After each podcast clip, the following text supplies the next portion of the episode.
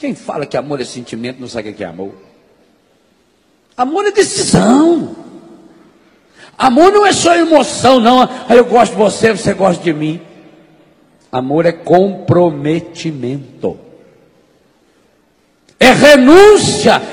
As pessoas não gostam que a gente fala nisso, por isso que eu estou escrevendo sobre isso. É renúncia. A senhora pode estar com muita vontade de fazer alguma coisa, com desejo imenso, mas diante de um problema na família, esquece o seu desejo. A senhora foi convidada para participar da festa dos 20 anos de formatura da oitava série. E as colegas suas reuniram e escolheram você como a, a representante do grupo. Você vai receber um troféu. Então você está entusiasmado, feliz da vida, vai na cabeleireira, frita os cabelos todo, tira os pelos, a ceia da orelha, do bigode, tudo que faz, vai mais completa. Está nervosa, ansiosa, preparando o discurso. Hoje à noite vai ser a festa. Aí você chega em casa, a empregada fala: Olha, o Juninho piorou. Aí você vai lá no quarto do Juninho, seu menino, 4 para 5 anos de idade, termômetro está ali 39, 40. O que você faz? Olha, filhinho, mamãe hoje tem um compromisso muito importante. Hoje mamãe vai receber o prêmio. Então mamãe vai estar o tempo todo pensando em você. Você melhora, viu, filhinho? Fique com Deus. Nossa Senhora de acompanhe. É assim que você faz? Mas qual era a sua emoção, o seu desejo? Ir lá receber o prêmio. Acontece que amor é compromisso. Esquece do prêmio. Você esquece, inclusive, que tinha o prêmio. Ou não é verdade? Amor é dureza.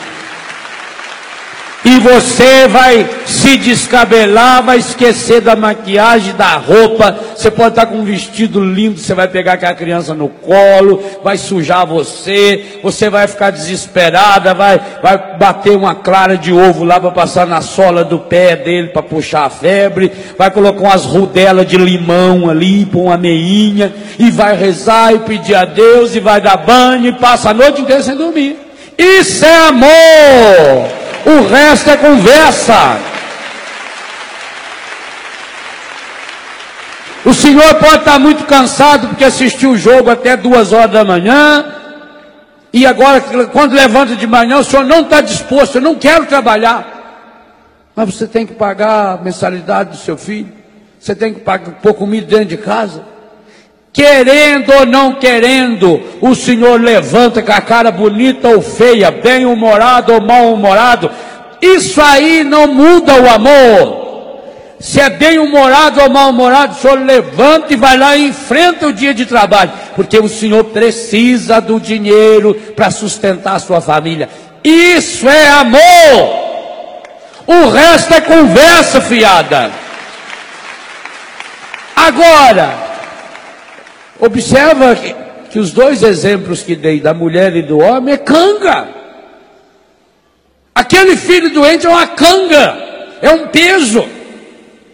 Mas porque você ama, você renuncia, você esquece de si mesmo, você não está disposto. Quantas vezes você está doente?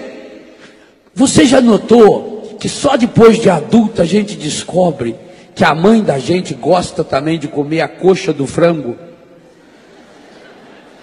Porque quando a gente é pequeno, se alguém falar assim, diga o que, que sua mãe gosta de comer, você vai escrever o pé do frango, ponta da asa, costela, pescoço. O pescoço é a parte do frango que mais tem carne. Você come, come e não acaba. Vai, tem carne.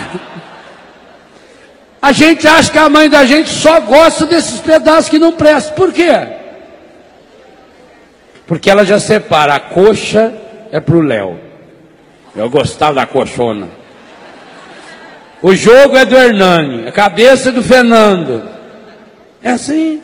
A moela é da Ziza. Cada um, a mãe separava direitinho, aquele cuidado de cortar o pedacinho, tudo certinho. E para mim, Para mim o resto, se sobrar. Não, não quer. Come um pedaço, mas não, não, mamãe não quer. Não é assim? Isso é compromisso, gente. Pequenos detalhes. Essas nossas mães não estudaram nenhum pensador romântico, não. Mas sabem na prática que amor é renúncia, que amar é dar o melhor, que amar é esquecer de si. Veja a mãe costureira quando vai fazer a roupa dos filhos para uma festa. Qual é a última roupa que ela faz? A dela. De noite, de madrugada, com a lamparina acesa, lá com a agulhazinha ali, que, e já não consegue mais nem enfiar a linha na agulha, com a sobra do pano. Primeiro é para o meu filho, primeiro é para o marido, o melhor é para o outro. Isso é amar. Sem Jesus, esqueçam. Sem Jesus você tem entusiasmo, você tem atração física. Sem Jesus você ama aquilo que o outro faz para você, mas não a pessoa. Sem, a Jesus, sem Jesus o amor é sempre interesseiro.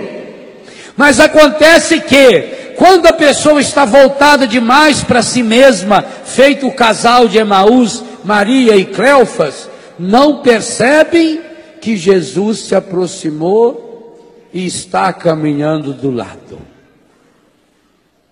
E é por isso que continuam caminhando desanimados.